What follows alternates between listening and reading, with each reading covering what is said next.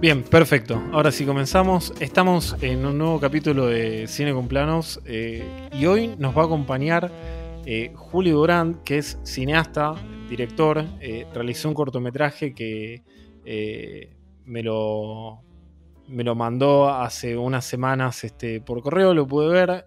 La verdad que me gustó mucho y la idea de- del pod de hoy es hablar sobre el corto sobre la realización, sobre las influencias, pero también un poco sobre eh, cuáles fueron los obstáculos, eh, de dónde nació la, la necesidad de, de- de narrar este corto para él y todo lo demás. Bueno, Julián, antes que nada, la bienvenida. Gracias por acompañarnos hoy en el pod.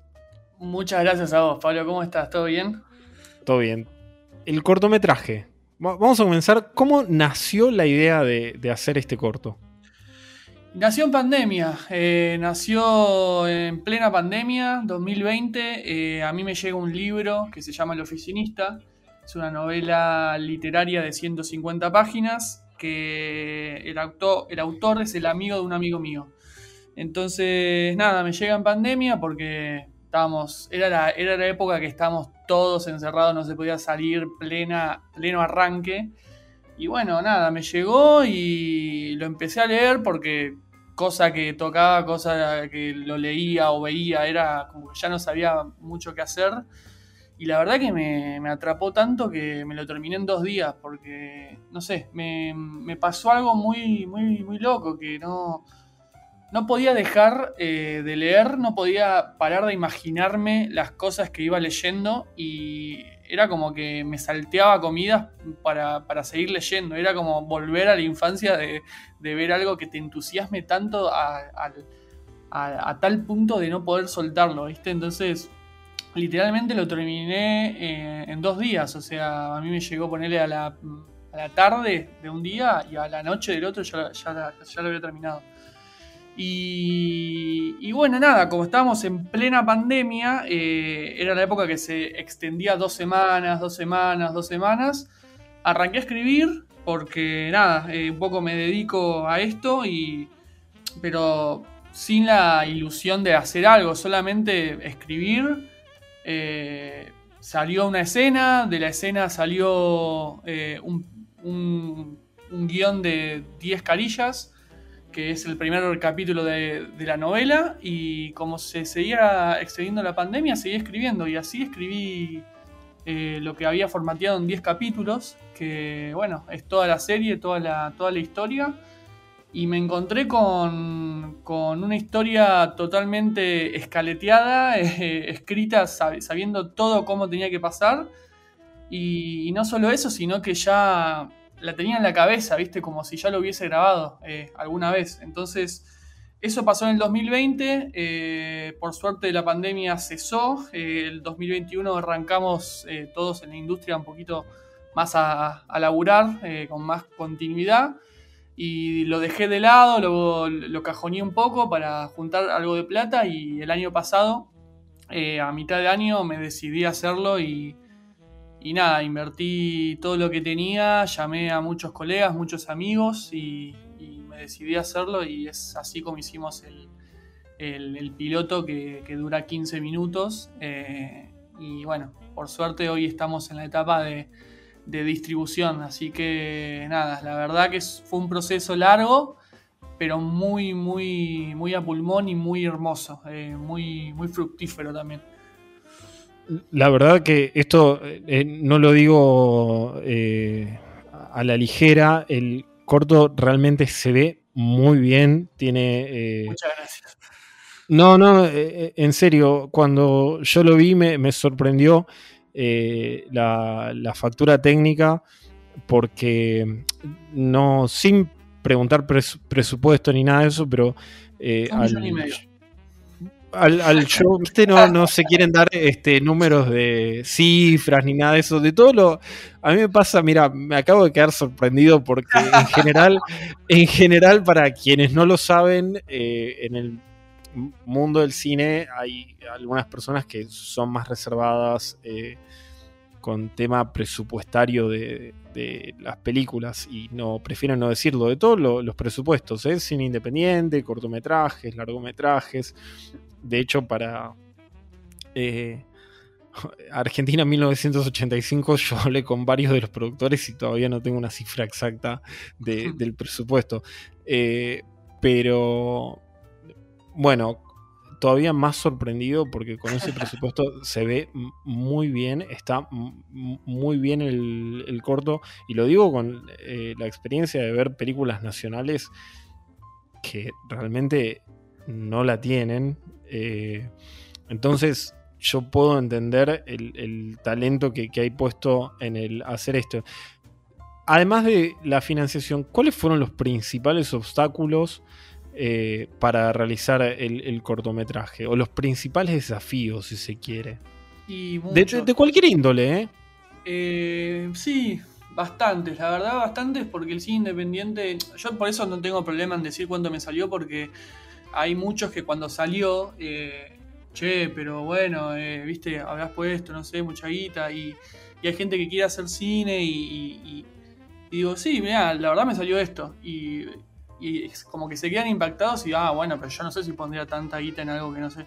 Es que justamente yo eh, puse todos, todo lo que tenía porque realmente confiaba en que era un buen producto y, y confiaba en el libro, que era una buena historia, porque estaba totalmente atravesado por, eso y, confiaba en que realmente iba a ser algo de calidad. Entonces, eh, yo había tenido la experiencia en hacer eh, tres cortos antes que fueron con muchísima menos guita. Entonces ya sabía que lo que era laburar con, eso, no con esa cantidad de plata. Entonces dije, acá sí, yo, yo sé lo que es, sé el potencial que tiene y sí voy a apostar toda la carne al asador porque, porque lo puedo visualizar. Eh, entonces, los obstáculos eh, fueron desde el primer momento en que dije lo voy a hacer hasta un día antes de estrenar. Hubo todos los, casi todos los días. Siempre se surge algo mínimo eh, o un poquito más o lo que sea. Desde las locaciones que pasé más o menos por alrededor de 15 oficinas en todo Cava eh, para realmente entre peleando el precio, contarle lo que iba a hacer, mintiéndole por dónde iba a salir, eh, para que me dejen, viste, desde, no sé, los actores fue relativamente fácil porque ya los conocía, eh, qué sé yo, el equipo técnico en un momento iba a ser una estructura chica, después el, el DF se me bajó dos semanas antes del rodaje, entonces lo tuve que llamar a un gran, gran amigo que también es de F, eh, que estaba haciendo la producción técnica. Dije, amigo, necesito que me salves. Se puso a hacer el DF. Eh, entonces, como, como, cambió toda todo ese equipo, eh, hubo otra foquista, otros, otros asistentes, otro gaffer. ¿viste? nada, pusieron miles de millones de, de obstáculos todos los días, desde el guion, de que algunos eh, hasta en el mismo rodaje, viste, che, pero esto no suena tan bien. Eh, nada, todos los días, todos los días eh, pasan, que eso ya por suerte tenía como la... ya me había pasado en los anteriores cortos y ya estaba como un poco entrenado en el sentido de que ya sabía que iba, que iba a pasar. Nunca lo que escribís va a ser igual, nunca lo que te imaginás va a ser igual, entonces como estaba un poco más permeable a esos cambios y los surfié como conscientes, eh, consciente digo, de que, de que podía pasar y que efectivamente pasaron. Lo que no me imaginaba es que, nada, esto, lo del DF fue lo más grave, por ejemplo, porque dos semanas antes de, grabar pensé casi en, cancelar el rodaje, ya había puesto guita, ya, eso fue tremendo. Pero pero sí, no sé, eh, todos los días, viste, mm, vos mandás un mensajito y dices, no, al final eso no, y ahí ya es una complicación. Entonces, ahí es empezar, dar la vuelta a página, no amargarse y nada, empezar de vuelta, producir eh, lo que haya que producir y, darle para adelante porque al ser vos el, que guía a, toda esta gente que está confiando en, vos, eh, el día, si bajás los brazos, es, automáticamente el proyecto se cae. Entonces yo no, me permitía que pase eso, entonces ya sabía que, iba, que iban a pasar esos cambios, ¿viste? Entonces me anticipaba a ellos y eh, accionaba en, consecuencia, digamos. Eh, es increíble esto que contaste porque una de las cosas que me, pareció que estaba muy bien es la dirección de fotografía y que el DF se haya caído dos semanas antes, o sea, yo, me imagino siempre lo que son estos nervios y siempre es lo que para los que no están interiorizados con el mundo del cine o yo creo que ni siquiera películas como La Noche Americana de Truffaut engloban el estrés que es, yo nunca fui como realizador, pero siempre fui a cubrir rodajes de películas y una complicación como bien dijo Julián, o sea, una cosa puede ser como vos imaginas que vas a llevar algo a, la pantalla y después está todo lo que... Eh, todas las complicaciones que van surgiendo en el día a día, ¿no? los imponderables de la, vida cotidiana. Creo que algo de eso está en una, una película que fue polémica, que se estrenó hace poco, que fue Babylon, eh, que muestra un poco eso, ¿no? el, detrás de escena para lograr eh, desde una, una lágrima hasta el, ocaso eh, en un plano, o, en la película de Truffaut, La Noche Americana, me acuerdo mucho de la escena con la actriz que se olvidaba las líneas o la del gatito, un montón de complicaciones. Pero eh, me llamó la atención también esto que contaste sobre que la génesis casi comenzó. Antes, para, antes de todo esto, porque yo me adentré como si ya todos hubieran visto el corto. ¿Puedes contarnos a la. yo ya lo vi, pero sobre qué se trata el corto? El oficinista es un joven eh, de treinta y pico que vuelve de vacaciones eh, un domingo a la tarde eh, a Buenos Aires, a la ciudad de la furia. Y empieza a pensar, a imaginarse lo que es la vuelta a la rutina, la vuelta al trabajo, la vuelta a, ver a los mismos compañeros de siempre, a, toda la liturgia esa que lo tiene a, a mal traer ya hace varios, varios años. Eh, entonces, nada, llega el primer día y con todo lo que ello eh, conlleva, eh, se,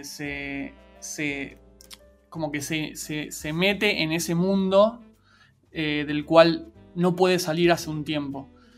Entonces, la adaptación que yo hice para este primer, para este piloto es un poco eh, lo que nos plantea el oficinista, que es el protagonista en este mundo, que es eh, cómo salir de, eso y, disfrutar un poco la vida que es demasiado corta para no poder disfrutarla. Eh, entonces, bueno, nada, lo que, lo que él dice es que las personas cambian su vida, hacen un cambio realmente significativo cuando están de cara a la muerte. Entonces, él siente que por ahí debe venir ese cambio que él, necesita, pero todavía no sabe bien por dónde más o menos. Entonces, él dice que hay dos maneras de enfrentarse a la muerte, o al, miedo, que en consecuencia la muerte, o la, o enfrentás o la dejas ganar. Eh, lo que él no sabía es que hay una tercera forma que es convertirse en el miedo mismo. Entonces él, utiliza como vehículo eh, el miedo para convertirse en eso y actuar eh, para generar un cambio en las personas y por lo tanto en él. Entonces, ahí más o menos resumidamente eh, es lo que, lo que es el tema de, la novela, que es la insatisfacción humana por hacer algo por cotidiano, por hacer algo por herencia, por costumbre, por lo que sea, pero hacer algo que no te gusta que, que lo estás haciendo sabiendo que lo estás haciendo. ¿Cuál yo me imagino, pero no, no, quiero decir cuáles fueron las referencias, eh, no literarias, sino de películas que tomaste para el corto.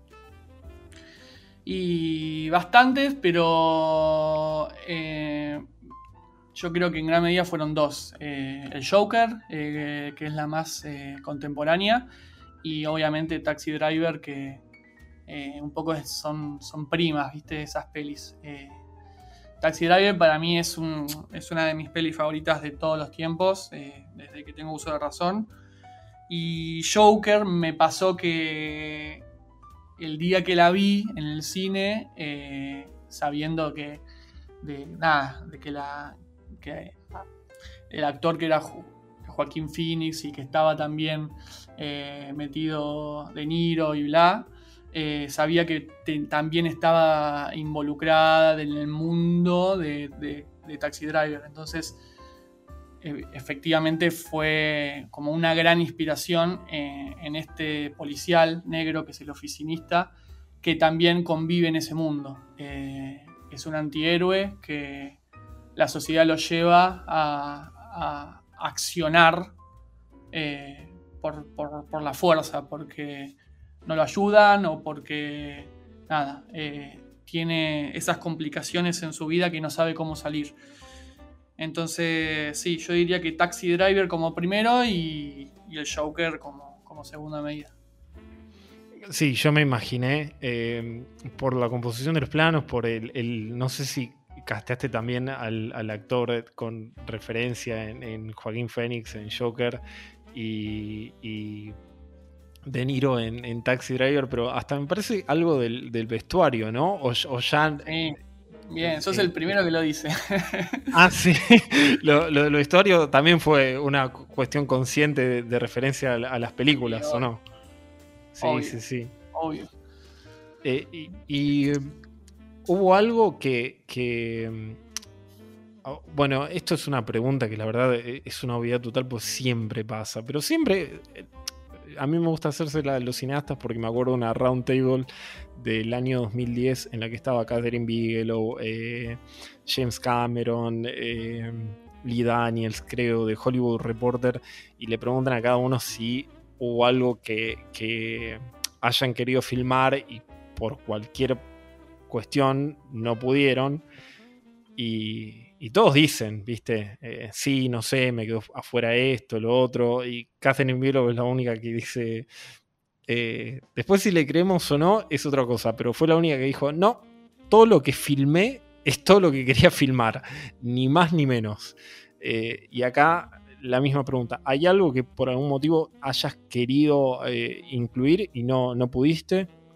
Mirá, creo que soy una excepción a la, regla, pero porque imagínate que yo esto lo vengo craneando desde el 2020, o sea, dos años y medio casi, eh, entonces yo sabía perfectamente los planos que iba a hacer y, sabía perfectamente en el tiempo que lo iba a hacer. De hecho, había eh, hecho storyboard y eh, tipo dibujados de todo y les había sacado una foto y los había puesto en el, en el Premiere para más o menos saber cuánto iba a durar en su totalidad el corto. Entonces, porque me imaginaba cuánto tiempo iba a estar el plano. Entonces, no grabé nada más de lo que, de lo que iba a ser, ni tampoco menos, porque sabía que exactamente necesitaba esa cantidad de planos. Eh, entonces, sí. Es, muy difícil eso, porque. Muy difícil, sí, sí, Hacer esa abstracción de, que tiene que ver con el ritmo es eh, bastante jodido. Me, sorprende mucho que, lo que pudiste lograr con, con eso también.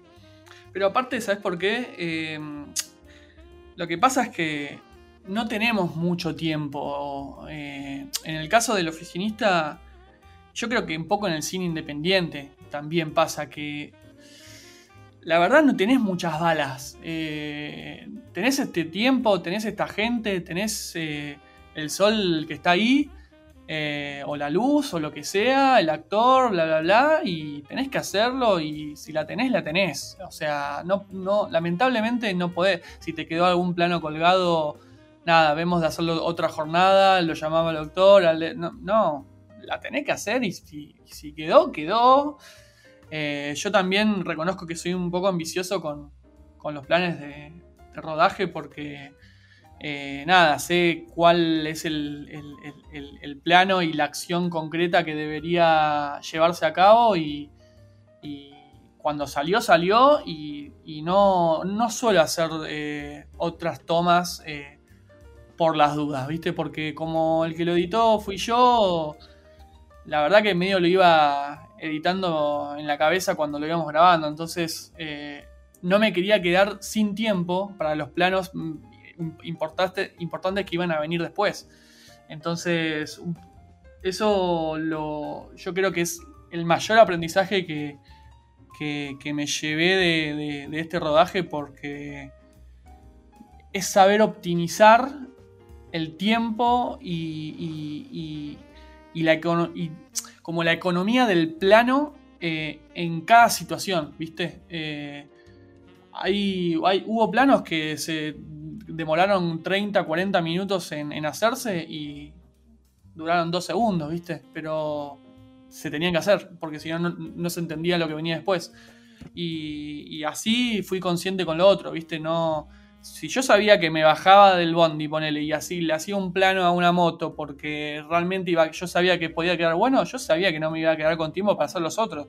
Y, eso es muchísimo peor que jugársela y hacer el plano que, se te ocurra en el momento.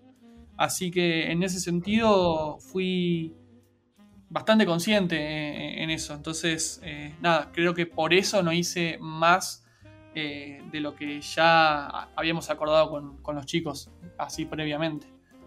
Eh, está, está, muy bueno eso porque dejas entrever tu forma de trabajo y se nota que sos como muy metódico, ¿no? o, no, no no te abocas tanto por la improvisación y ver qué pasa, porque yo creo que eso es una de las cuestiones que a veces puede salir muy bien o en, la, en general eh, suele llamar al desastre sin quererlo.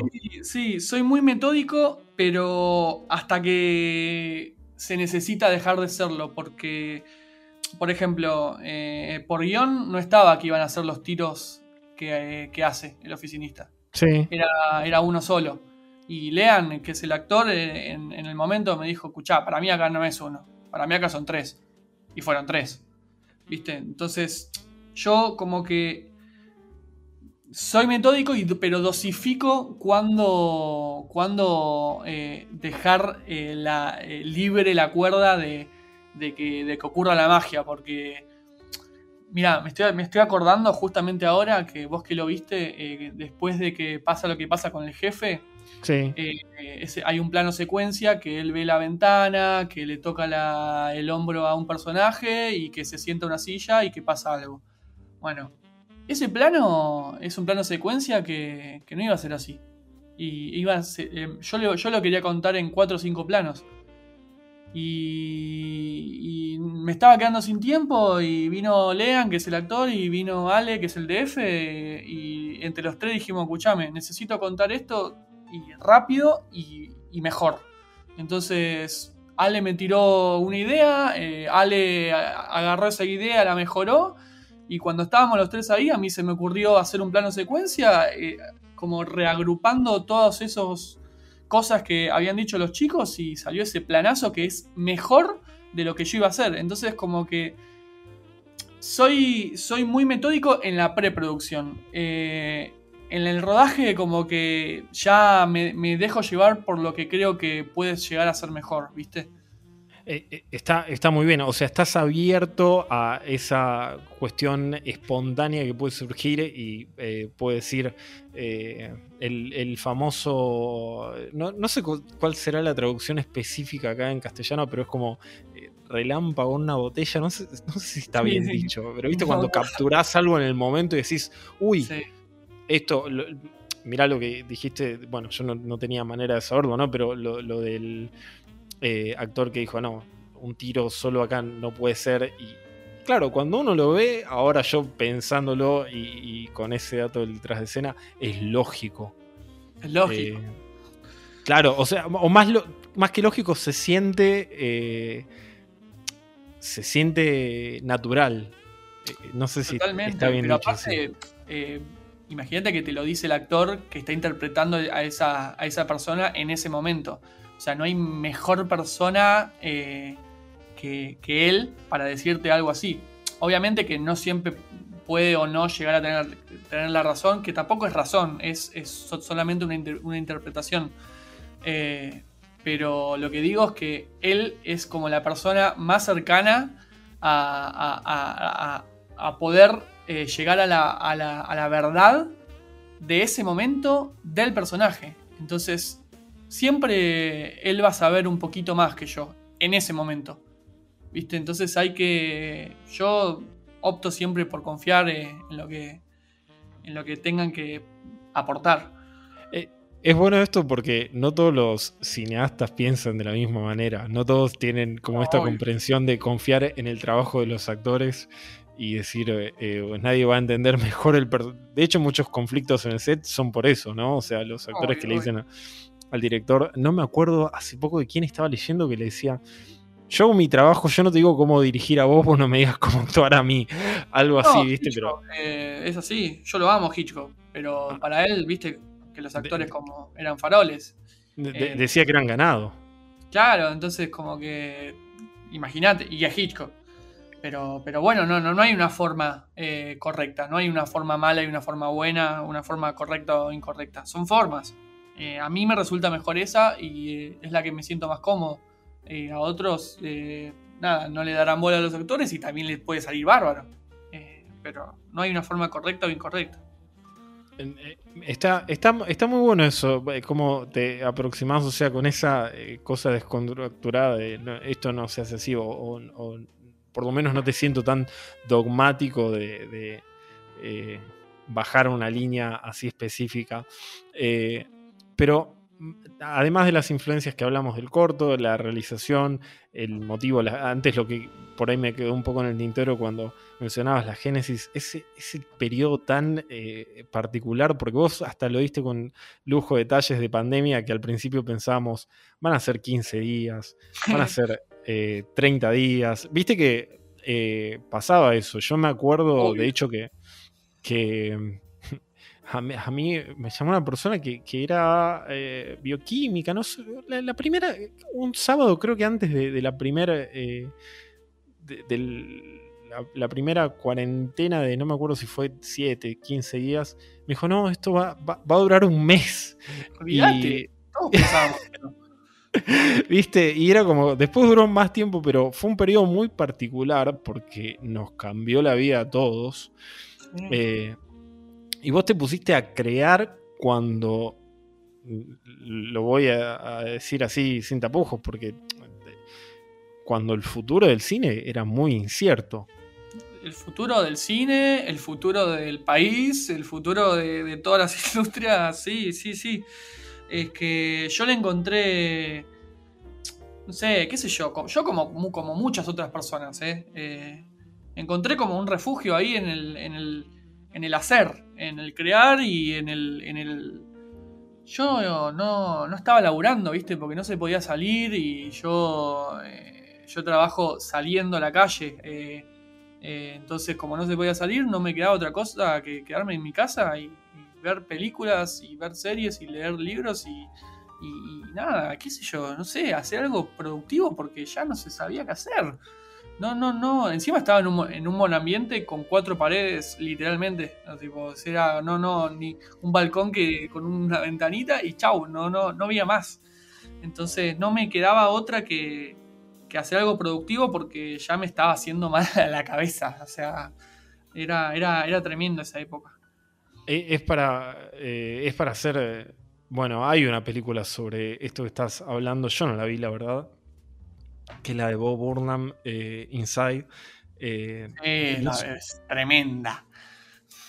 No la vi, pero iba a decir justamente que todo lo que estás contando es para hacer más este. ese sí que aprovechó ese momento, ¿ves? Por ejemplo. Ese chabón sí que lo aprovechó de verdad. Lo tengo que ver, ¿tan bueno es? Sí, es muy bueno. Es muy, muy bueno.